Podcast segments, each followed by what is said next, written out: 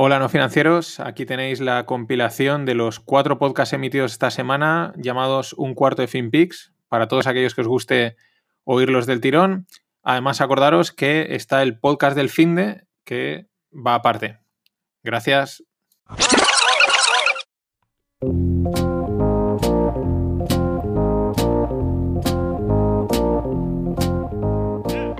Bienvenidos a FinPix, tu cuarto de hora de actualidad en finanzas, mercados, startups, blockchain y lo que surja. Disclaimer, no se hacen recomendaciones de inversión, son solo opiniones e informaciones de este curioso mundo del dinero. Soy Mariano Angulo, esto es No Financieros y vamos al lío.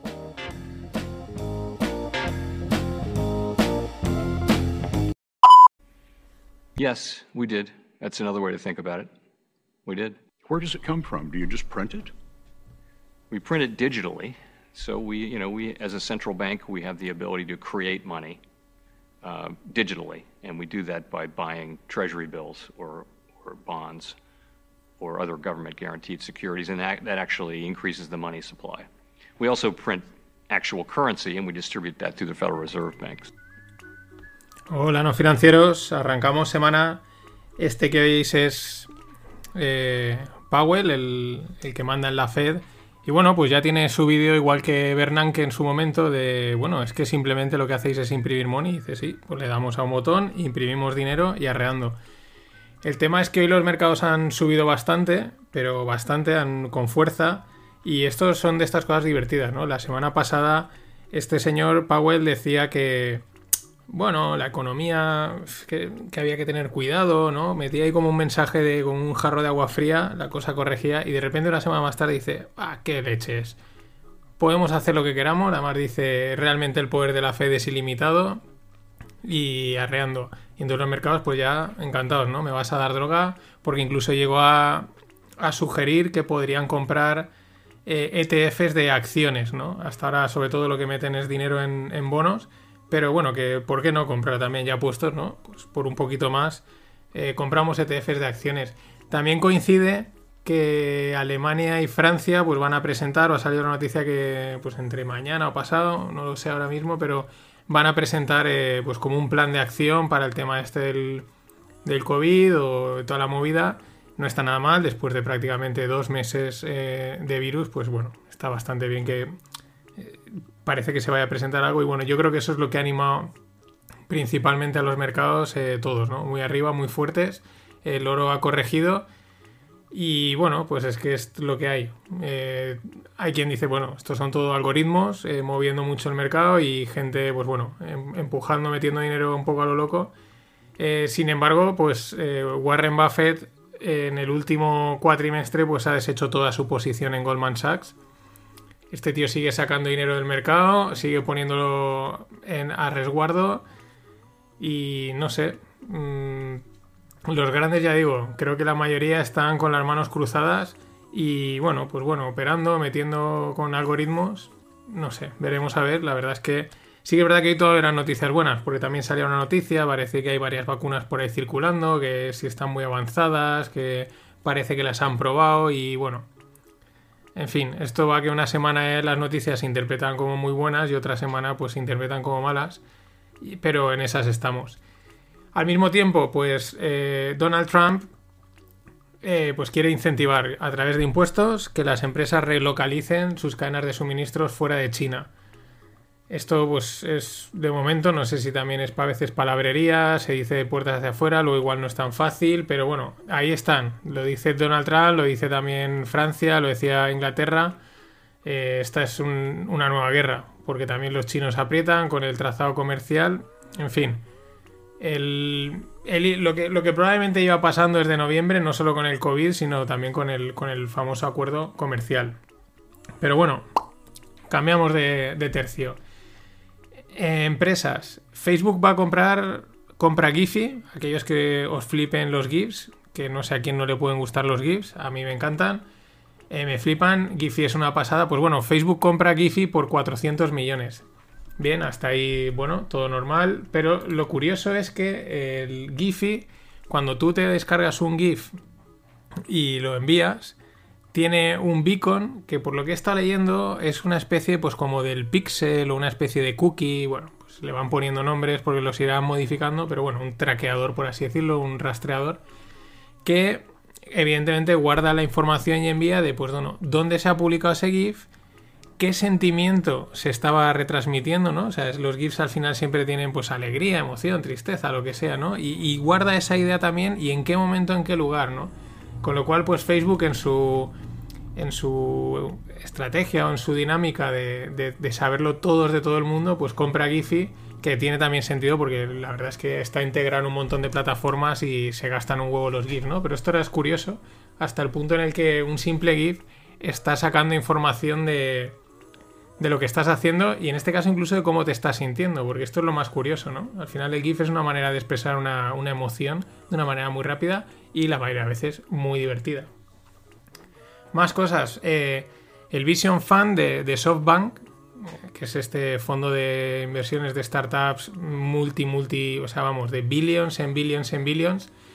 Pues nada, el primer fondo lo van a cerrar porque, vamos, eh, se han estado puliendo del orden de 100 millones eh, diarios con, bueno, entre inversiones y comisiones en menos de dos años, ¿no? O sea, han metido pasta, van, vamos, era un fondo con una barbaridad de dinero y la han bastante gorda, porque entre otras, por ejemplo, WeWork han salido los resultados, perdón, han salido las valoraciones, y WeWork a día de hoy está valorada en 2.900 billions y frente a la valoración inicial cuando se invirtió en ella de 47.000.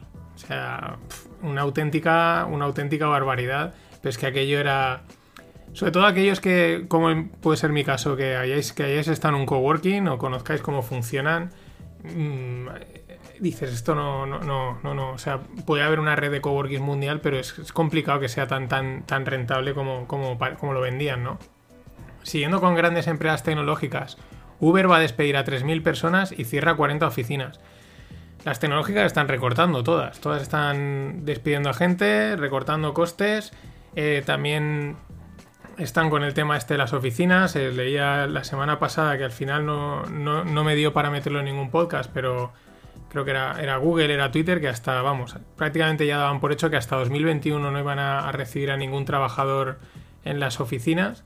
Y, pero bueno, mientras el mercado, el mercado está disparado. Zoom, la famosa Zoom, ¿no? Yo creo que, no sé, que levante la mano quien no haya gastado Zoom en esta cuarentena, pues vale lo mismo ahora mismo, valga la redundancia, vale lo mismo que la suma de estas aerolíneas. Ojo, Southwest, Delta, United, IAG, que es Iberia, Lufthansa, American Airlines, Air France, KLM. O sea, la suma de todas esas, que son prácticamente, eh, pues no sé, pero de las... Quitando Southwest, el resto son todos super aerolíneas. Southwest es una, es una muy, muy mítica de, Estados Unidos, sobre todo de, como de bajo coste.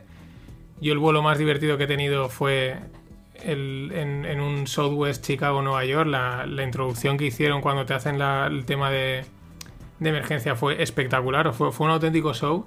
Pero bueno, Zoom, la empresa de, videoconferencias, vale lo mismo que todas estas juntas. Claro, una se ha caído mucho y otras ha subido un montón. Pese a los problemas de seguridad. El otro día, una blogger de tecnología llamada, que se llama Paula Santolaya, que la sigo porque comenta cosas interesantes, decía que estaba en una, en, una conferencia de Zoom pública, abierta, ¿no? Y que, bueno, pues que un tío hackeó la, la mm, hackeó la, la, conferencia, se metió y empezó a meter vídeos en directo, eh, o sea, vídeos de pornografía infantil, ¿no? Que aquello dice que fue, bueno, que ella se tuvo que salir, hubo gente que se tuvo que salir, eh, bueno, imaginaros, ¿no? Eh, claro, eran dos cosas, ¿no? Cómo la gente puede hacer eso, pero luego vuelve otra vez a salir el tema de, la seguridad de Zoom, ¿no? Que está ahí, pero bueno, esto no, esto al mercado le da igual, el mercado ahora lo que quiere es, fiesta. Nos venimos a España. Bueno, siempre España es que todos son las noticias siempre van por el mismo sitio, es una pena. Bueno, quitando las startups que también siempre comento, pero es que es lo que hay. Eh, siempre aquí se dice, no, es que estamos muy lejos de la media de impuestos europea, ¿no? Siempre, ¿no? Es como que en Europa está muy altos y en otros estamos muy bajos. Esa es la excusa cuando te los quieren subir. Ahora, cuando, cuando te pasas, entonces no estás lejos de la media. Ni, no estás ni lejos ni cerca, ¿no? Ahí no pasa nada. ¿Por qué lo digo? Porque es por un artículo que os dejo sobre el impuesto de patrimonio el, que es la mayor estafa que puede haber, porque es, tus padres o tus abuelos ya lo han pagado impuestos y luego tú aparte cuando heredes los vas a volver a pagar. Es una, es una estafa en toda regla y aparte se juega, se juega mucho con los números. El otro día con el del el famoso millón de euros, que claro, dices que el que tenga, es que hay gente que puede tener un millón de euros en patrimonio, es decir, en dos, tres casas, porque las ha heredado sin enterarse, de verdad, y, no generan liquidez. Entonces, que te quiten 20.000 euros al año de un millón parece, ah, que poco lo puedes pagar ya, pero 20.000 euros al cabo de 10, 15, 20 años que pasan volando, pues te han volado 200.000 euros del millón. Es decir, en fin, son los números estos con los que se juega, se parece que tal, pero lo que venía a comentar es que en, en, el artículo este sacan el impuesto de patrimonio de toda la Unión Europea, todos los países, cero. O sea, somos el único país que tiene impuesto de patrimonio actualmente en un 2,53%. Claro, si tú haces los números y dices, vamos a ver cuánto nos vamos de la media. Si la Unión Europea, todos los países que están en esa lista, tienen cero impuesto de patrimonio y nosotros nos vamos en un 2,5%, eh, nos estamos yendo infinito. Si tú divides 2,5 entre 0, es infinito. Pero esto no, esto no, no, aquí no, aquí no nos vamos de la media, aquí no estamos lejos de la media. En fin, lo de siempre. Vuelven los cortos, con los cortos digo de, del mundo de, la bolsa, ¿no? De, las posiciones cortas, las posiciones bajistas. Esto es una cosa que hacen los mercados siempre. No sé tampoco. Lo único que hace es que decaiga el volumen. No sé tampoco si tiene mucho efecto. Pero van a volver mañana. Han estado un mes prohibidos, en teoría para frenar la sangría. Veremos a ver lo que pasa mañana, aunque es verdad que con este. con Powell, Merkel y tal. Pues yo creo que ahora la, fuerza alcista por lo menos en los próximos días, parece bastante. O sea, hay mucho optimismo, por lo menos en el corto plazo, ¿eh? que esto en dos días la gente se le pega el bajón. Y luego un detalle muy curioso del mundo, del mundo agrícola, del mundo sí, de, sí, del mundo agrícola. Eh, eh, Estados Unidos es el, el, primer productor de almendra del mundo, con un 80% de la producción. De hecho, se espera que, que incremente incluso, ¿no? Que, que en este, este, próximo año llegue a, vender incluso mucho más. Y es que el segundo mayor productor de almendra del mundo es España, con solo un 10%. Esto es muy curioso. Somos el segundo productor de almendra con solo un 10%, pero es verdad que yo me atrevo a decir que, y lo digo porque lo conozco, te, probablemente tenemos la mejor almendra del mundo, que es la Marcona. Eso sí, es cara, es cara, se paga. La almendra Marcona se hace aquí solo y es de la mejor que hay. Así que ahí estamos. Y volvemos a cambiar y nos metemos ya doble a startups. Eh, Anfix, esta es una startup de aquí de España, ha cerrado una ronda de 4 millones de, euros. ¿A qué se dedica Anfix? Pues contabilidad y facturación vía online, ya os podéis imaginar, ¿no? De una manera digital, online. Además, parece que uno de sus clientes va a ser el Banco Santander por una línea fintech, o sea, tiene clientes importantes y oye, una ronda de 4 millones es ya algo, es ya algo serio. Otra ronda, además, primera ronda, ronda inicial de 300.000 para Quidkers. Eh, con esto valoran la empresa en 1,4 millones. Esto es muy curioso. Bueno, la, las fundadoras son Paloma Monero, Ana Monereo, perdón, Paloma Monereo, Ana Monereo y Regina González. Y pero es que es curioso porque aún no tienen la página web, aún no hay nada. Simplemente, bueno, creo que esto tiene pinta de que lo han levantado mediante un. mediante. ¿cómo se llama? Mediante un. mediante presentación porque no hay, no he encontrado la página web, no he encontrado ninguna otra referencia más que la noticia. Pero bueno, ¿a qué se dedica Quidkers? Quieren ser una comunidad para las familias, para ayudar a los gestores de familias y, y poner en contacto, no sé, mm, es que no especifica más. O sea, es una comunidad para las familias, para ayudar a los gestores de familias. Mm, no sé, no pone más. Es no, es que no sé, me imagino que igual es, pues no sé, para coordinar, para que las familias se coordinen, si tienen que hacer cosas en común, yo qué sé, llevar a los niños a un sitio, eh, quién cuida de ellos, o no lo sé, pero es que no, no especifica mucho más, es una pena, pero he mirado varias páginas, en fin, pero mira, ronda de 300.000 euros para arrancar, que no está nada, nada mal. Y por último nos vamos a blockchain, eh, mundo blockchain. Os dejo una encuesta muy, bueno, primero os digo quién ha hecho la encuesta. La encuesta la hace una cuenta de, de, Twitter que se llama Wall Street, con G, Wall Street, que aunque parezca guasona no lo es. Realmente lo que hace es estar publicando todo el día noticias directas desde Estados Unidos, de empresas, de cotizaciones. Es una cuenta, es una, cuesta, una cuenta muy seguida. Eh, tiene a veces alguna cosa humor, pero vamos, todo lo que pone es bastante serio y por lo tanto la gente que le sigue pues es una amalgama, pero, pero bueno, representativo, ¿no? Un poco de todo, desde gente más profesional, menos, ¿vale? Para que os hagáis una idea. Bueno, pues lanzó una encuesta sobre dónde veía la gente Bitcoin en 10 años y daba tres respuestas. Lo veían en 0 euros, en 10.000 o en un millón. Pues la respuesta ha sido empate prácticamente. O sea, 37%, 32% y 31%. De hecho, por poco gana el, el cero. El que la gente dentro de 10 años lo ve en 0 euros. Eh, pero está empatado. O sea, nada, esto es un empate técnico entre que un tercio lo ven a cero, un tercio lo ven a 10.000 y otro tercio lo ven a un millón. Esto, y es una encuesta que han hecho 2.500 personas, y ya os digo, además, muy variado de todos los perfiles, lo cual está bastante bien. Yo creo que puede ser bastante, bueno, es bastante significativa de, que esto no se sabe a dónde va y, punto. Pero bueno, el otro día los, mm, también la anécdota es que JK Rowling, la de Harry Potter, ha comprado 100 dólares en Bitcoin, le empezaron a, no sé, conversaciones de Twitter y la tía empieza a decir que sí, bla, bla, bla, que sí, bla, bla, bla, porque le estaban machacando, intentando explicar. Y eso me parece interesante, porque ella decía, en el primer tweet decía, es que me están aquí explicando qué es Bitcoin y esto es un rollo, ¿no? Es como bla, bla, bla, porque no sé qué, no sé cuánto. Decía, oye, esto es aburrido, ¿no? Que es una de las cosas que a veces dices, cuando lo piensas, dices que es verdad, o sea, está, explicando demasiado rato, esto no encaja, ¿no? Es como, si se lo tengo que explicar demasiado a la gente, la gente no lo va, no lo va a usar. Y era el, ejemplo, ¿no? Lo que pasa es que al final le metieron tanta chapa que al rato cogió y dijo, oye, que he comprado 100 dólares en Bitcoin, ¿vale? Dejarme en paz e iros a, iros a pastar, por así decirlo. Y por último, la última noticia bastante chula, una patente de Visa para digitar dólares eh, en Ethereum, ¿no? Utilizando la, red Ethereum. La diferencia con Ethereum principal con Bitcoin es que en Ethereum se puede programar. Si te sale algún purista, en Bitcoin también se puede porque hay unas cadenas laterales, tal, pero eh, originalmente eh, Ethereum permite, permite programar sobre ella y desarrollar otras blockchains, ¿no? Lo cual por eso siempre está, está en casi todos los sitios, casi cualquier proyecto nuevo que sale últimamente está desarrollado siempre apoyándose en Ethereum, ¿no? Es como, no sé, podríamos decir que es como el MS2, ¿no? Que sobre el MS2 eh, se, construían cosas o se hacían aplicaciones o lo que sea una especie como de sistema operativo, entre comillas. Así que nada más, esto ha sido todo por hoy. Eh, como me habéis comentado bastantes que os ha molado el tema del oro, ya os digo que del fin, del, fin de pod, ya os digo que me quedé ahí como creo que tenía que haber profundizado, o sea, como que me quedé corto, ¿no? Digo, podía haber estado hablando mucho más o me he quedado, tenía que haber profundizado un poco más. Así que, si no cambio de idea, casi seguro que el, sábado haré una segunda parte, sobre todo muy centrado probablemente en el Bullion Vault que había más cosas que contar y en las monedas y en los lingotes. Así que si no hay cambio de idea ya os aviso que habrá segunda parte del oro este sábado. Ahora sí, nada más, pasado un gran día, hasta mañana. Hola,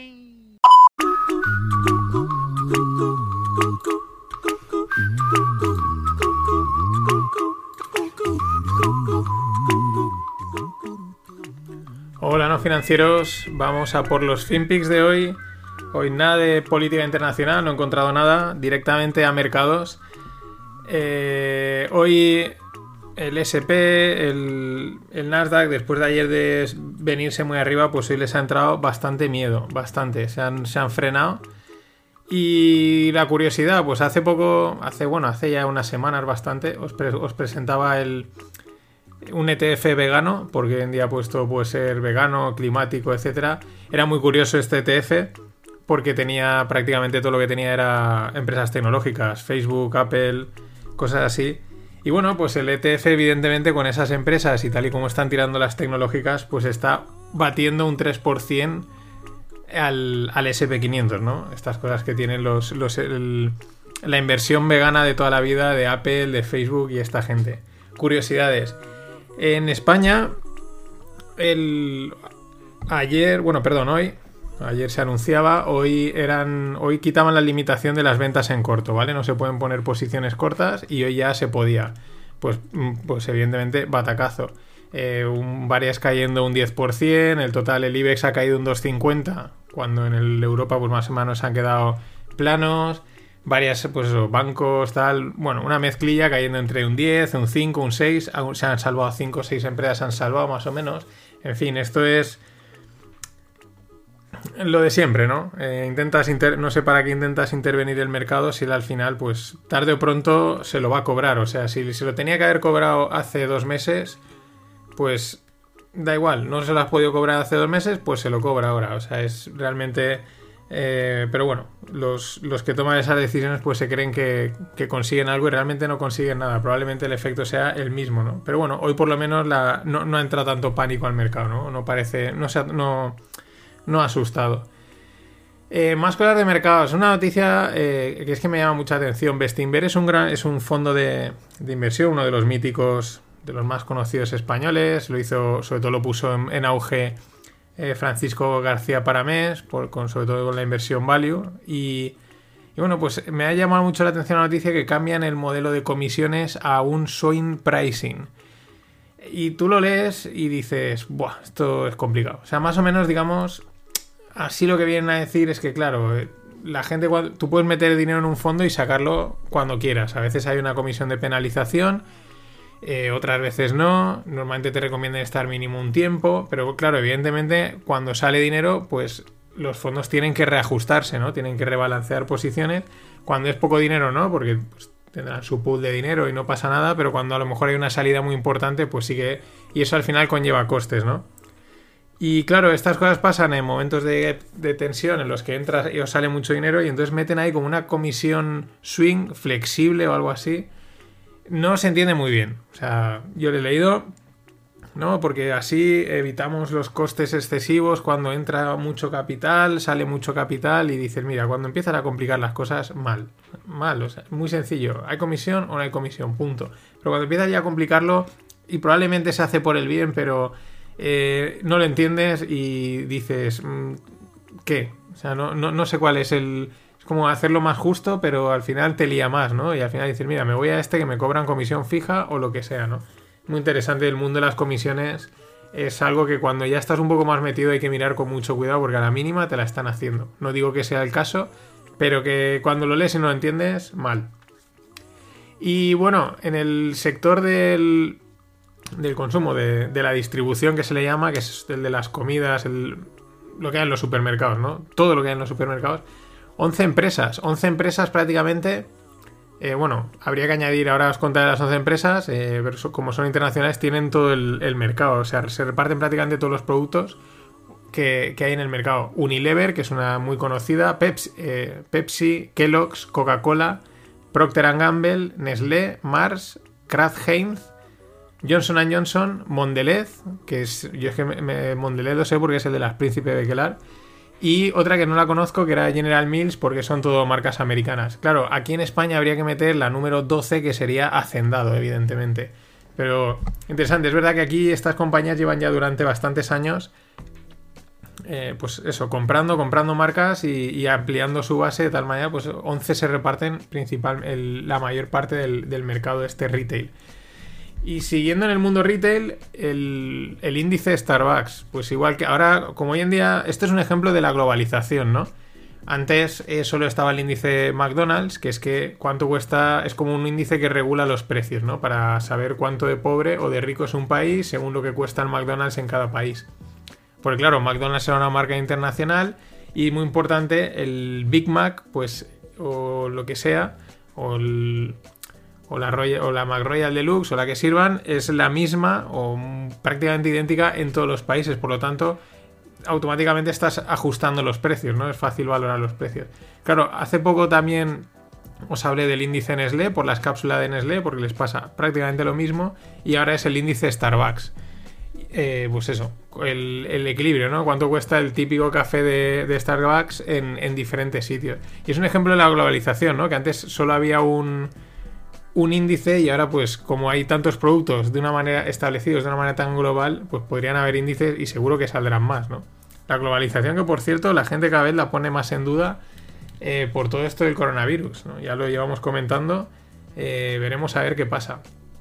Y hablando de, pues eso, de comida y retail, Starbucks, pues pizzas. Esta es una historia eh, muy curiosa, muy divertida, que os dejo en un enlace la historia es la siguiente. Es un tío que es, es un trader de opciones pero aparte pues se dedica a branding, a consultoría de branding, bueno, pues debe ser, hay un mix, hace un poco de marketing y luego aparte pues a sus ratos libres pues le mete a los mercados financieros, me suena de alguien que hace algo parecido. Y entonces eh, de repente tiene, o sea, tiene un amigo que le que tiene una cadena de pizzerías y le dice no sé cómo es que le dice, mira lo que está pasando, o sea, no, el perdón, que me está liando. El tema es que el amigo lleva mucho tiempo que él no quería poner las pizzas en online, ¿no? No quería poner distribución online porque dice que quita recursos de la experiencia del restaurante, ¿no? Que al final estás más centrado en repartir que en otra cosa, ¿vale? Hace ya un tiempo lo pone, evidentemente, la inercia es la inercia y o te subes o te vas fuera. Y entonces, eh, de repente un día empieza a recibir quejas de que las pizzas llegan frías, e, etcétera, ¿no? Empieza a investigar y hay una cosa que es como una especie de globo, un agregador allí en Estados Unidos llamado Durdash. Aquí abro paréntesis, eh, financiado con 400 millones por, eh, eh, Vision, por, el, por SoftBank, del que os hablaba ayer. también otra de las operaciones súper criticadas, que ha estado súper hinchada, que le han metido dinero a mansalva. Bien, puesto de, de Durdash, pues es como una especie de globo que que integra ¿no? las pues eso, pedidos o los diferentes restaurantes. Entonces el, dueño de este restaurante eh, empieza a ver, claro, dice, bueno, es que esta gente no sirve bien, por eso las pizzas no tienen bolsas específicas para, para que la pizza llegue caliente, se enfríe y tal. Entonces empieza a investigar en internet y ve que las pizzas que él vende a 24, la gente que las compra a través de DoorDash las, eh, las compra a 16 dólares. Y dice, ostras, dice, esto debe ser que están leyendo mal los precios y están cogiendo precios de otra pizza o de otro sitio, ¿no? Y entonces su amigo, el, que opera mercados, le dice, le dice, no, no, digo, yo creo que están, lo que está haciendo Durdash es que las vende a 16, pero a ti te paga 24, ¿no? O sea, como eh, hago, yo hago la oferta por ti, ¿no? Yo cojo y para captar clientes, para atraer a mucha gente y llevarme el mercado, oferto las pizzas más baratas de lo que son y al restaurante yo le pago lo que toca, ¿no? Entre comillas, perdiendo esa, esa diferencia de dinero. Y claro, entonces el, el trader ya dice, ostras, esto está claro, vamos a hacer la prueba. Y mola porque le hacen un arbitraje con las pizzas. Es decir, el, el dueño de las pizzerías pide 10 pizzas a su nombre, las envía a casa a un colega, las paga con su tarjeta, 160 dólares y enseguida comprueba cómo le llega un pedido por 240 dólares eh, pagados por Durdas.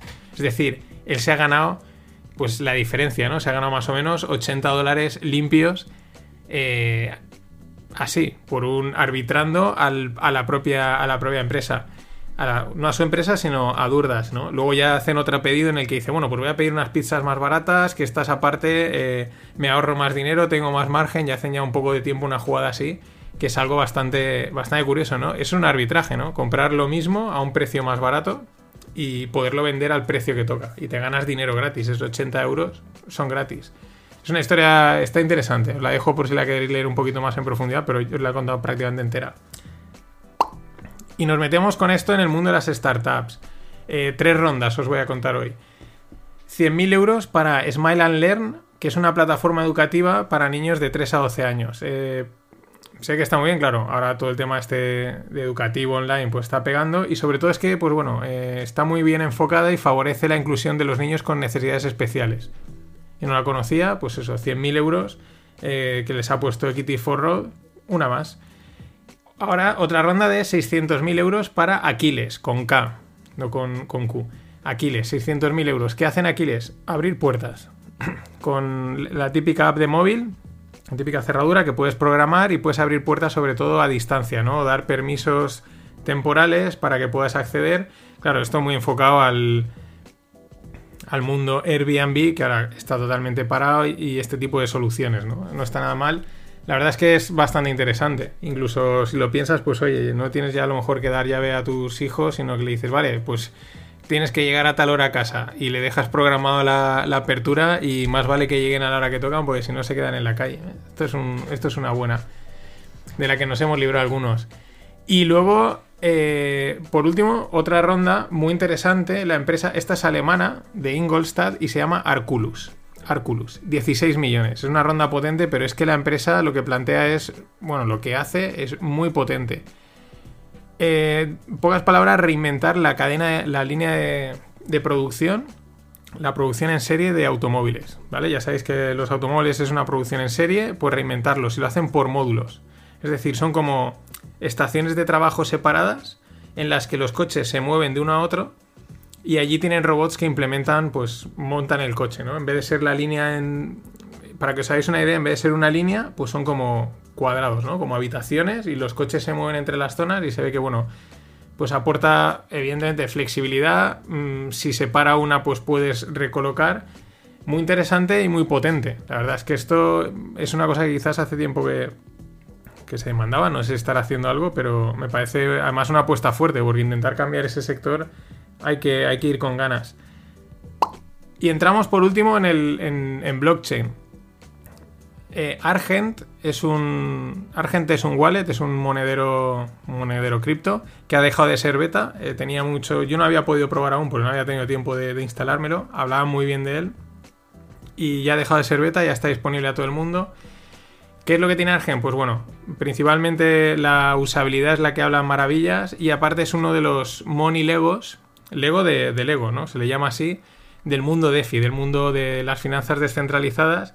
Y este es un paso importante porque este Argent pues incluye bastantes protocolos en su, en, su wallet para conectar, pues como Kyber, Liquidity, eh, Aave, Pull Together, Compound, ¿no? Para hacer pues eso, préstamos, pedir prestado, bueno, eh, colocar a depósito todo lo que se está haciendo en el mundo de, finanzas descentralizadas y que se está desarrollando, que pinta muy bien, pues este se ve que es como uno de los, a nivel de usabilidad, ¿no? Como una capa de usabilidad muy, muy buena. Otro detalle es que es non custodial, es decir, eh, sin custodia. ¿Eso qué quiere decir? Pues esto es importante en el mundo blockchain, sobre todo para los muy puristas, pero es verdad que es algo importante.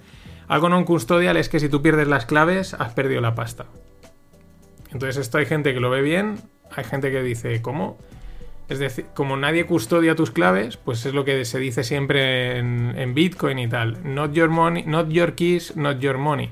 Pero hay gente que dice, oye, yo no quiero custodiar mi dinero, yo prefiero que mi dinero me lo custodie un banco y estoy más tranquilo y si pierdo las claves voy y me las dan, ¿no? Pero claro, eso quiere decir que el que tiene tus claves pues tiene acceso a tu dinero, que también es ser muy desconfiado porque la verdad es que en ese sentido los bancos hasta ahora hacen jugarretas, pero esa no la han hecho nunca. Pero esto hay que tenerlo en cuenta. En el mundo blockchain hay muchos exchanges y wallets sobre todo, que es la principal forma que tenemos de interactuar con este mundo, que son non-custodial, tú tienes tu clave y pues te recomiendan escribirla en un papel, hacer una copia, guardarla en un cajón y no perderla. o, o incluso hay gente que dice, memorízala a fuego porque si la pierdes, si la olvidas, pues ese dinero se ha quedado ahí perdido. Hay algunas que no son non custodial pero permiten recuperarlo, pero ya os digo. Pero bueno, sobre todo este se ha hecho un buen nombre por el tema de la, de la usabilidad. Os he mencionado muchos protocolos.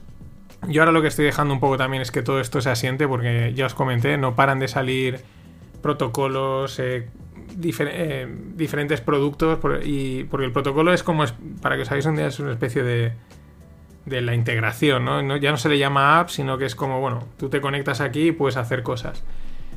Y están saliendo muchas cosas y también dejo un poco que, se asienten un poco y ver cuáles son las que al final se quedan, las que no, para ya meterles y poderlas ir explicando. Porque si no es explicar algo para luego decir, no, que esto ya ha pasado de moda. La que sí que parece que está cuajando es uno que se llama Uniswap, que es al final para intercambiar tokens, ¿no? Es para hacer un swap de tokens de, criptomonedas, porque al final muchas veces pues eh, es más barato que tener que ir, cambiar una moneda por otra, o sea, por ejemplo, ir, cambiar una moneda por Bitcoin o por Ethereum y luego de Ethereum a la moneda que quieras. Pues este protocolo está funcionando muy bien porque hace el intercambio directamente entre las monedas.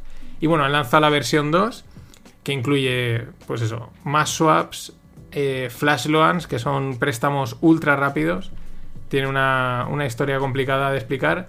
Y oráculos. Los oráculos al final es, oye, ¿cómo fijamos precios de algo? Pues vamos a, vamos a, vamos a, a, fijarnos, ¿no? A coger una referencia de algo que tomemos como, como válido, ¿no? En fin, este se habla mucho, además, el proyecto está muy chulo porque lo montaron, lo montaron dos tíos sin financiación, o sea, apenas con, con donaciones, es código totalmente abierto y no, no tiene ningún rollo comercial detrás y bueno, está funcionando muy bien. En fin, esto ha sido todo por hoy. Pasado un gran día y hasta mañana. I... I, I didn't, um... the president. I, I gave him a dose of his own medicine. He's called women uh, one thing or another over time, and I, I thought he thinks that passes off as humor in certain cultures, and I thought that was what that was. And I was only quoting what doctors had said about him, so I was being factual and a very sympathetic way. I said he's our president.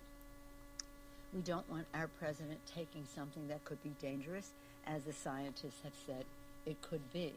If he takes offense at that, well, I could take offense at a lot of things, but they don't really mean that much to me. But again, a dose of his own medicine.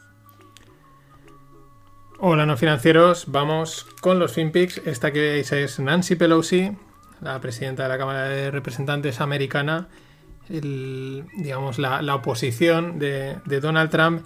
Y aquí es que no he encontrado las, las la declaración la, la, que la, declaración que motiva esta declaración que os he puesto, en la que se ve que llama a Trump eh, que tiene obesidad mórbida. Entonces aquí está como, no disculpándose, porque no se disculpa, dice, oye, yo le estoy dando de su medicina, él también ha llamado a las mujeres no sé qué, no sé cuántos, y solo me estoy refiriendo a él por cosas que han dicho los médicos, ¿no?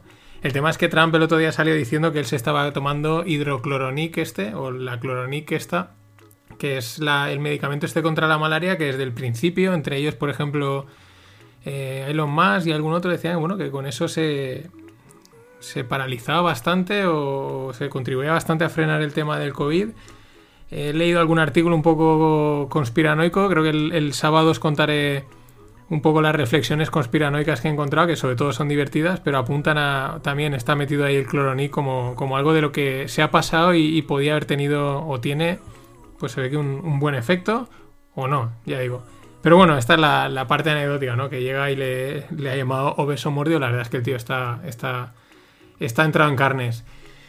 Eh, ya en mercado, pues bueno, os dejo en, los, en el post, os dejo una, una imagen que demuestra la, la, auténtica, lo distorsionado que está el, el, mercado de acciones, pero totalmente distorsionado. O sea, se ve el, es el Nasdaq contra las, las peticiones de desempleo y, y se ve como hasta, bueno, pues hasta estos dos últimos meses, conforme, bueno, pues en los últimos años, pues sí, que subían las peticiones de desempleo, caía la bolsa.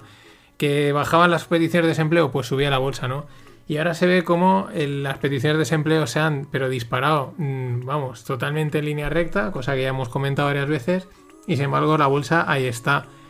Eh, está muy distorsionada, es el... Bueno, pues es, el, es una pelea, digamos, entre el...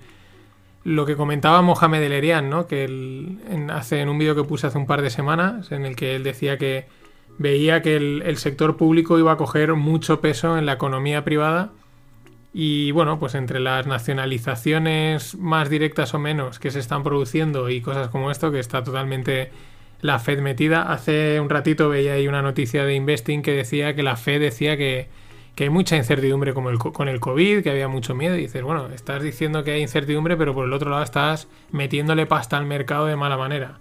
Eh, muy distorsionado, eh, es muy difícil de interpretar qué pasa o qué va a pasar. Más allá de lo que ya es difícil de interpretar, ¿no? Entonces, eh, en fin, ya veremos este experimento cómo acaba. Y también el, fin de semana, en los, es que el, artículo, varios artículos he encontrado del rollo así conspiranoico, pero bien documentados, lo tocan todo, ¿no? Lo tocan todo y tienen, tienen su punto de lógica, pero también su punto pues, divertido. Otro, otra noticia, otra, bueno, otro análisis que os dejo, bueno, es un tuit, pero explica que el 25% de las empresas más grandes del mundo, o sea, una de cada cuatro, eh, corren el riesgo de quedarse sin pasta, de quedarse sin efectivo, si durante seis meses eh, sus ventas caen un 30%. ¿Vale? Ojo, porque el escenario es, podríamos decir, relativamente es, es factible. Bueno, a día de hoy todo es factible, de aquí a unos cuantos meses es todo absolutamente factible pero esto es importante, ¿no? Sobre todo una de cada cuatro de las grandes empresas eh, que se pueden quedar sin caja, tela, tela marinera. Más cosas. Eh, Reino Unido hoy ha vendido por primera vez bonos con interés negativo. ¿Vale? Al final no todos, pero bueno, ha sido como un promedio y han habido algunos bonos que ya se han vendido en interés negativo y el promedio ha salido, pues eso, a, a pagar, nunca mejor dicho. Y bueno, pues estos otros que se suman están ahí en... se suman a la historia esta, a intentar incentivar la economía de la forma en la que creen. Y ahora por los siguientes, ¿no? También le mete al final presión a la Fed, que de momento se ha mantenido muy estoica en, en no bajar los tipos de interés a negativo, pero claro, la presión aumenta. eh, y bueno, la tienen los dos lados del charco, ¿no? Los japoneses que llevan desde el año 2000 con, con estas historias. Y bueno, viniéndonos a Europa, bueno, ya estamos, bueno, estamos casi Europa, ¿no? Ahora Reino Unido no sabemos si es Europa o no. Pero, eh, bueno, Austria dice que Austria en principio rechaza el plan franco-alemán de repartir 500.000 millones. Dice que no, que bueno, que no están de acuerdo en mutualizar la deuda, que es bueno, como que venga, aquí ponemos todos dinero y se reparte la deuda entre todos, ¿no? Como diciendo, no, aquí el que lo ha hecho mal que lo pague. Y entonces Austria va a presentar su propio plan en unos días. Esto, y dice que bueno, que Suecia, Holanda y Dinamarca, pues es muy probable que estén de su lado, pues bueno, como gente, como pagadores y como ahorradores y contribuyentes, eh, estarán más de ese lado que del otro. Él dice que él ellos entienden que Alemania y Francia, con lo importantes que son, pues propongan un plan, pero que ellos también tienen derecho a poner proponer un plan. Dos cosas. El- No vamos a decir resquebrajamiento porque aún no es, pero vamos, que las tensiones en la UE están ahí, esto es más que evidente. Y dos, pues el problema que tiene la UE desde el principio, ¿no? Tardaremos unos días. Bueno, o sea, como que, no sé, no, no puedes agilizarlo más, no, no hace falta, igual ni te lo aprueban, pero no, en unos días diremos algo, ¿no? Llevamos ya dos meses de camino, dos meses de esta movida y aún, bueno, a ver qué hacemos, vamos a reunirnos, vamos a hablar. Es un problema de, yo creo que es un ente muy, muy lento en- para, para- para intentar ser algo unido y, o para, se supone que es unido, ¿no? Pero bueno, y... Mm, ah, que me he colado. Sí. Y bueno, eh, eh, sí, disculpad. eh, os hablaba de Nancy Pelosi y justo he encontrado un vídeo de Trump para me viene perfecto para entrar en el, en el mundo de las startups a lo bestia.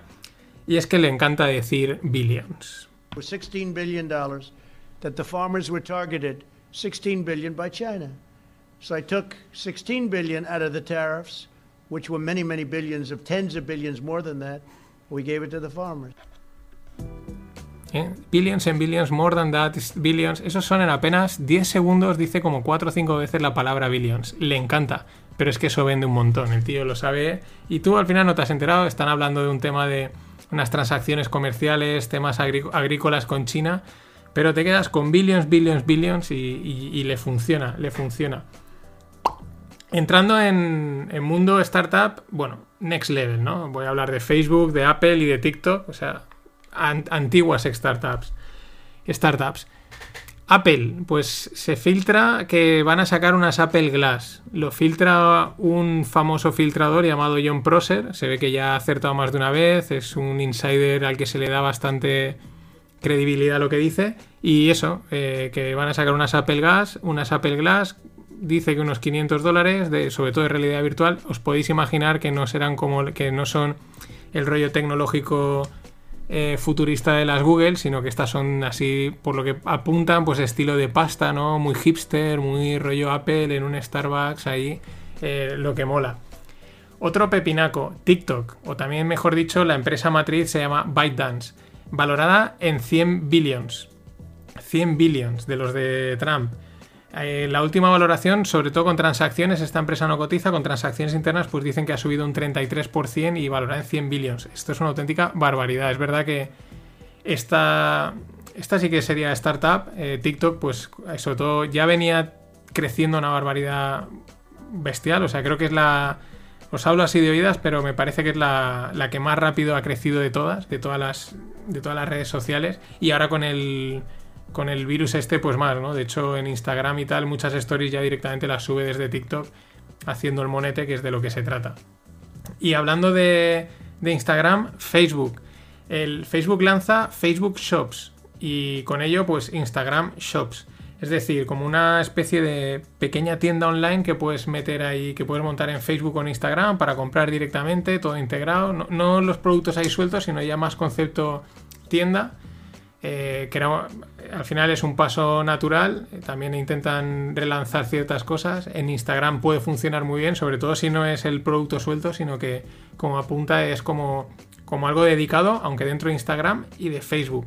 Y lo interesante es que también van a hacer integraciones con Shopify, con WooCommerce. WooCommerce es la, es la aplicación para hacer eh, e-commerce en, en, en WordPress, que me había quedado atascado. ¿Vale? O sea que esto, pues bueno, sobre todo si es fácil, es intuitivo, rápido, pues eh, sin duda funcionará. Y nada, una pequeña noticia, una, start- una startup que la descubrí hace poco y el producto a mí me está encantando, que se llama Notion, eh, que es para, bueno, te permite hacer muchas cosas. De hecho, yo creo que cada vez se va a ir más, porque la verdad es que aunque al principio cuesta un poco hacerte con la, con la web, eh, luego una vez estás hecho te puedes planificar, meter notas y todo, eh, calendario, yo qué sé, todo integrado. De hecho, hay bastantes, he visto ya gente que directamente publica ahí, porque tú puedes compartir luego el link. Entonces, publican ahí como su blog, como su post, y ese es el que publican en redes sociales y al final tienes como una especie de blog. La verdad es que es ágil y rápido, cuesta un poquito hacerse, ¿no? Eh, ¿Por qué lo comento? Porque han quitado el límite de espacio. Antes la, la versión free eh, tenía, estabas limitado, pero ahora es libre. Ahora puedes meterle todo lo que te dé la gana de contenido y guardar un montón de notas y la verdad es que está súper guay. Si alguno se anima, en el post os dejo referral link, que también está bastante bien, pero ya os digo, probadla porque aunque vale la pena dedicarle un pelín de tiempo. ¿eh? Mm, Cuesta un pelín, pero luego cuando te haces ya eh, me parece muy muy potente y se va a gastar mucho. Y por último, Bitcoin. Eh, esta tarde se han movido 50 bitcoins de los originales, de los, bueno, son todos originales, sino de los primeros, de los del 2009. En teoría, digamos que cuando Bitcoin empezó, pues Satoshi Nakamoto, que no se sabe quién es, eh, junto con otra gente que se le unió, que eso sí que se conocen, pues empezaron a minar y, minaron los primeros Bitcoin. De hecho, el primer, el, el block reward, la recompensa por minar un bloque era justo de 50 Bitcoins, que ahora ya son, con el halving, 6,25, ¿no? Se ha ido reduciendo a la mitad cada cuatro años. Y claro, la historia es que Satoshi y pues otra gente, pero sobre todo la historia es que Satoshi minó, mm, creo que tiene un millón de bitcoins minados, si no me equivoco, y están ahí paralizados. Están detectados porque se sabe la cuenta que es, porque esto es todo totalmente público, entonces se sabe en qué bloque están minados y qué cuenta lo minó, qué cuenta los tiene y tal. Pero nunca nadie los ha movido. Y de repente se han movido 50 bitcoins de aquellos. Eh, re- resultado, pues el precio ha caído, luego se ha vuelto a recuperar, pero ha caído bastante.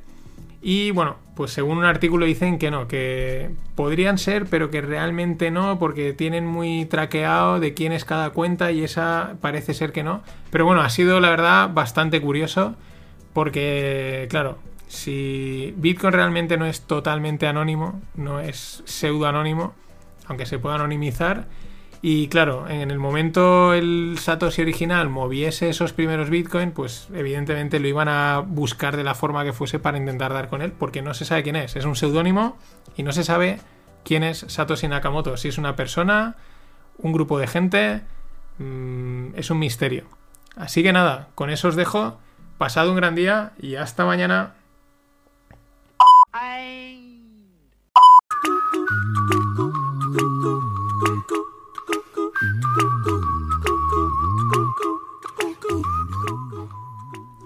Hola no financieros, vamos a por el último podcast, sí, el último FinPix de esta semana, o el último podcast, que es el, el del sábado. Ya recordaros, tocaré por segunda vez el tema del oro, sobre todo la parte ya mucho más física de monedas y bullion y alguna cosilla más. Y bueno, vamos con, con halcones de Trump, porque los halcones de Trump tiene ahí un sequito de halcones y alguna águila real también tiene, porque la, la que hace las comunicaciones, que es la periodista, o sea, no se corta, también va, va, va a de huello, ¿no? No, Se defiende bien. Pero bueno, eh, Mnuchin es un nombre que siempre me hace mucha gracia porque es complicado de... Te dan ganas de decir de Mnuchin, pero no, no hay C, es MN, entonces es Mnuchin. En fin, el secretario del Tesoro pues dice que igual hace falta más pasta, que igual hacen falta más estímulos.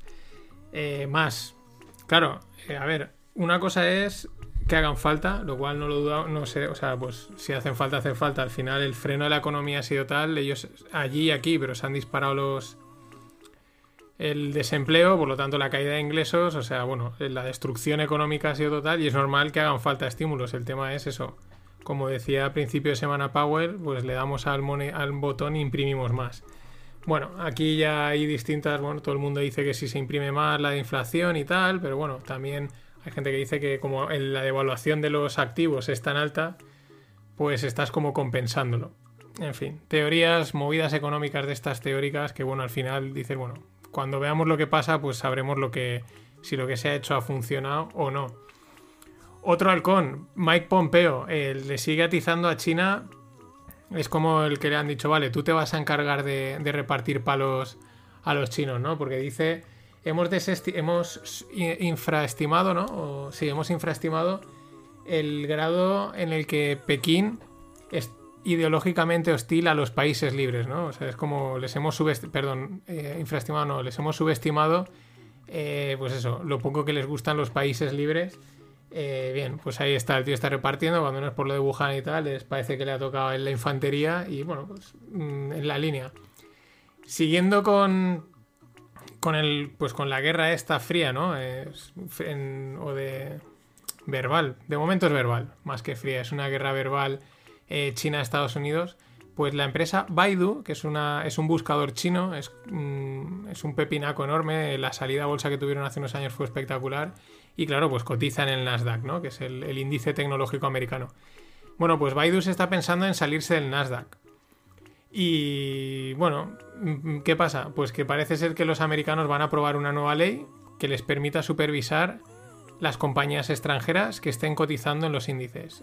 Entonces las pueden supervisar, por lo tanto pueden sacarlas de los índices, y, pero el otro objetivo es certificar que no están controladas por los gobiernos de cada país. Entonces, eh, claro, pues igual Baidu, o sea, se van a quedar probablemente, si esto lo, van a hacer así, probablemente todas las empresas chinas eh, salgan cagando leches de, Estados Unidos, porque no creo que haya una... pocas empresas chinas sabrán sin algún infiltrado del gobierno del, país, ¿no? Siguiendo con noticias de mercados y de empresas americanas. Pues hace un par de días, eh, perdón, hace un par de semanas os hablaba del medicamento este del Redemsivir de Gilead, que era pues para, para tratar el, coronavirus este, y era como que mm, una semana era como, ostras, parece que esto es la bomba, pum, la bolsa para arriba, Gilead para arriba, de repente la semana siguiente Mm, no, mm, no del todo bien. Vale, pues otra vez para abajo. Pues esta semana le ha tocado a, una, farmacéutica que se llama Moderna, tal cual, Moderna. Hace, pero esto ha sido más rápido. Era el lunes o el martes que tenían ahí la, vacuna y boom, disparada, triplicando precio. Bueno, todo el mundo contento, moviendo los mercados. Y luego, pues en los últimos días ya dio que quizás no es para tanto, ¿eh? que un poquito de calma, que igual la vacuna no, no va a estar ya, ya. En fin. Eh, nos venimos a España, os dejo en los enlaces, bueno, os dejo en el post, es una infografía sacada del, diario Expansión, que la verdad es que está bastante bien, porque han, es como han hecho unos cuadrantes y han puesto ahí las banderas de todos los países. Entonces, se puede ver eh, los muertos por millón del, del coronavirus y en función de cada cuadrante, pues está el cuadrante de no se salvan vidas, se salva la economía no se salva la economía, no se salvan vidas. Se salvan vidas, se salva la economía, ¿no? Son esos cuatro cuadrantes y el número de muertes por millón. Evidentemente España, pues somos penúltimos, no somos últimos porque los que más muertes por millón tienen, según el cuadrante este, es Bélgica, lo cual también ya, ya se sabía. Hace poco salía el ministro, no sé, el ministro de algo de Belga, Bélgica, perdón, belga, poniéndose la mascarilla que era para decir, macho, prepárate un poco antes. Pero bueno, está muy bien. Yo creo que es de, todos los gráficos que han salido con la historia esta, es uno de estos que se ven muy claro por dónde está cada país, que cómo se ha comportado. Está bastante bien, excepto por el hecho de lo que nos toca a nosotros, ¿no? Eh, más cosas de España. En la empresa Línea Directa ¿no? de seguros, que es propiedad de Bank Inter, pues parece ser que la tenían, tenían en mente sacar la bolsa, la empresa había ido bien y bueno, ahora con toda esta movida pues ya no pueden, de momento están pensando no sacar la bolsa y es probable que entren fondos de capital riesgo, pues que enseguida ven ahí, bueno, pues cuando no puede, son las dos opciones al final, ¿no? Eh, o vas a bolsa cuando quieres vender una empresa o levantar así financiación ya en esos niveles, no en el nivel startup, aún así también, porque eh, últimamente, eh, por ejemplo, el Bolsas y Mercados Españoles tiene un plan para incentivar que más startups den el salto a la bolsa. Pero bueno, volviendo al caso este, pues eso, como la bolsa de frena en la salida, pues fondos de capital riesgo. Lo interesante del artículo es que, bueno, comentan un poco los, algunos ratios de Bank Inter, estos de, para los que hacen análisis fundamental. Está bastante bien. Eh. Bank Inter, la verdad es que es un banco, está, mm, yo creo que está muy bien gestionado, lleva haciéndolo muy bien. Mm, y tienen una rentabilidad sobre recursos propios, el típico ROE, que es una de las medidas ahí mm, míticas importantes, de un 10,3%, un que según lo que es el mejor de toda la banca española. Y para que os hagáis una idea, sacar a línea directa a venderla les haría bajar eso a un 9%. No es moco de pago. No es moco de pago y tal y como están las cosas. Pero bueno, también ingresar dinero, pues es momento, ¿no? Muchas veces hacer buenas inversiones con tiempo, y esto vale para una empresa, para un país o para una familia o un individuo, pues en ciertos momentos de dificultad puede haber invertido bien, oye, no me gustaría venderlo, pero mira, vendo y, con esto puedo hacer marcha. Por ejemplo, los noruegos, ¿no? Lo comentaba la semana pasada que ellos han sacado, nada, un poquito, un 5% de su fondo soberano de pensiones, eh, 37 mil millones. Llevan muchos años invirtiendo y haciéndolo, francamente, bien. Cambiamos. Nos vamos a la, a las cosas que molan, ¿no? A las tecnológicas, las startups, el blockchain y, todas estas cosas. Eh, 2 millones, ronda de 2 millones para WOM. Es una, es una startup española que se dedica a la salud reproductiva, ¿no? Ya el propio nombre ya te lo indica. Es pues eso, una app para que pues, las mujeres puedan conocer mejor su salud reproductiva y por lo tanto pues les facilita o les ayuda a quedarse embarazadas o a detectar si tienen algún problema, pues que digamos, acudan eh, con anticipación a un, a un, médico, ¿no? Datos interesantes, 5% eh, de, según lo que dice en la nota de prensa, el 5% de las mujeres que dan a luz en España, en los últimos, desde que salieron en el 2016, lo han hecho gracias a, la, esta app. Eh, han ayudado en total a 60.000 y tienen 1,6 millones de descargas.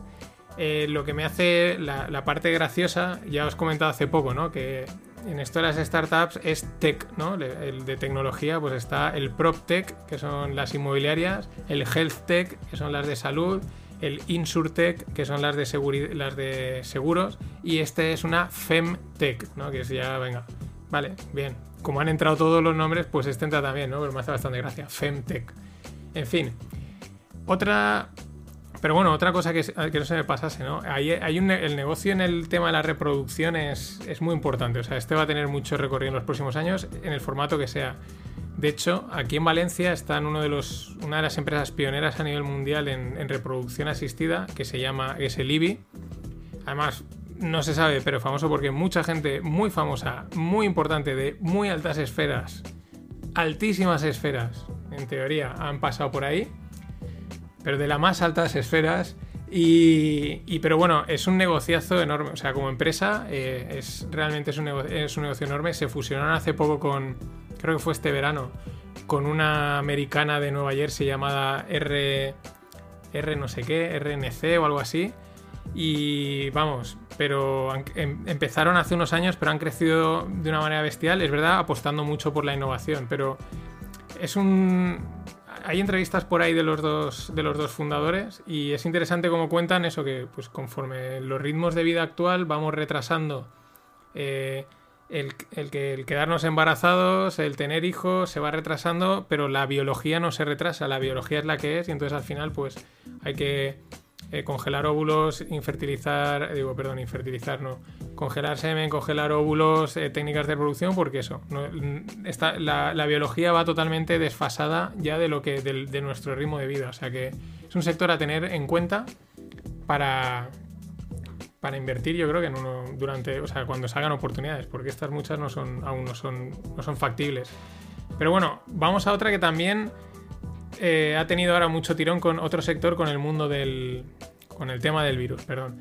Eh, se llama eh, Make Space. han levantado una ronda de nada menos que 55 millones. Esta entra ya directamente en, la categoría Trump de Billions.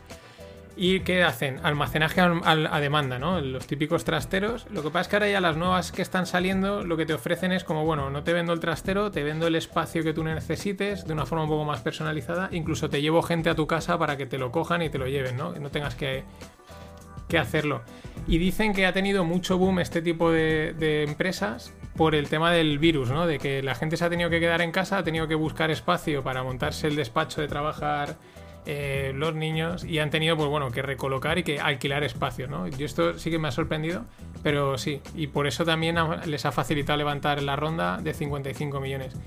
Ahora, mira, no lo he buscado, hay una startup en, Valen- eh, digo, en Valencia, en Barcelona, que se dedica a esto. Lo que pasa es que cuando la investigué hace unos meses, tenía un poquito de truco. O sea, estaba muy bien y tal, y, y el servicio era como muy a muy buen precio, pero cuando luego mirabas era como que los, los que te tienen que recoger las cosas tienen 15 minutos. O sea, para aparcar, subir y recogerte las cosas. Si tardan más, ya empiezas a pagar el minuto por no sé qué.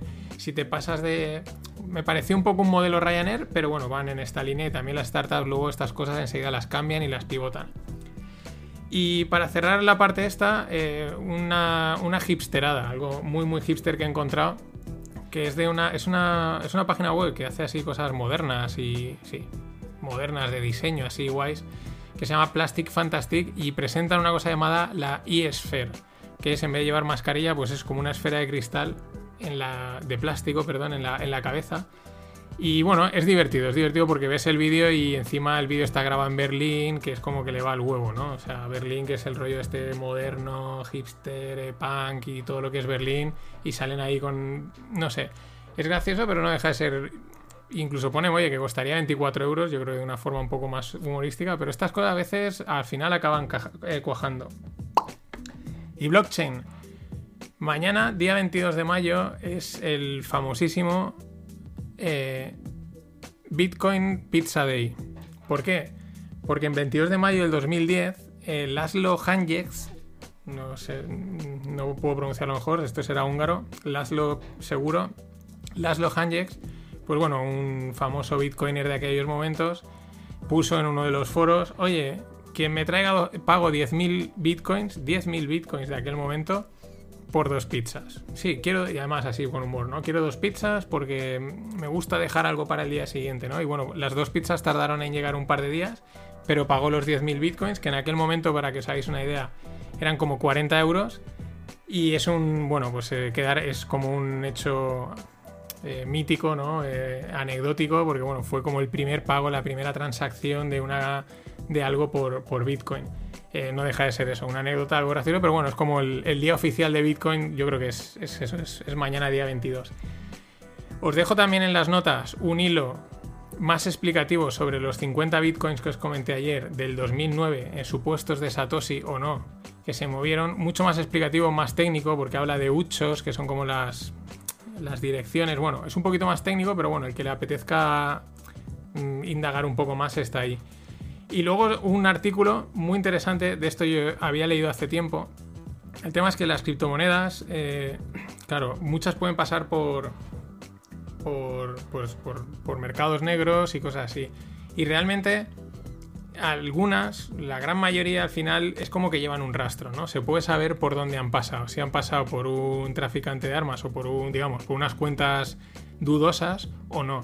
Y entonces, una de las cosas que plantean en este artículo, y porque es en un congreso que están haciendo y se lo preguntan a alguien de la FATF, que es la Financial Task Force, que es como una pues una entidad mundial de antilavado de dinero, ¿no? Antilavado, sí, antilavado de dinero. Y le dice, oye, ¿es posible que acabe creándose como un doble mercado? Un mercado limpio y un mercado gris. Un mercado en el que una misma criptomoneda en un mercado cotiza más caro que en otro porque en el gris pues están las monedas que están sucias, ¿no? Y en el otro están las limpias, las que no han pasado por ningún sitio dudoso. Y dicen, pues sí, es bastante probable que eso pueda pasar, sobre todo porque van entrando la regulación y al final también le pueden decir a los exchanges que son los que al final las intercambia la gente, decirle, mira, eh, todas aquellas mo- monedas marcadas que puedan ser de dudosa procedencia o que hayan pasado por dudosa procedencia, pues eh, o las quitas o las pones a menor precio o las llevas fuera, ¿no? Lo cual es realmente, mm, esto no es, no es bueno, pero es así. De hecho, luego hay otros, hay otros, según por donde pasen, hay veces que hacen mix, mixes. O sea, mezclan. Tú tienes un, un Bitcoin, pero realmente el Bitcoin es una mezcla de trozos de Bitcoin, pero vale un Bitcoin. Para que veáis que esto tampoco tiene sus, sus intríngulis, ¿no? Todo este mundo. Nada más, esto ha sido todo por hoy. Acordaros, notas de voz para dudas el fin de semana al 644-454-276 y nada, pasad un gran día. Hasta entonces.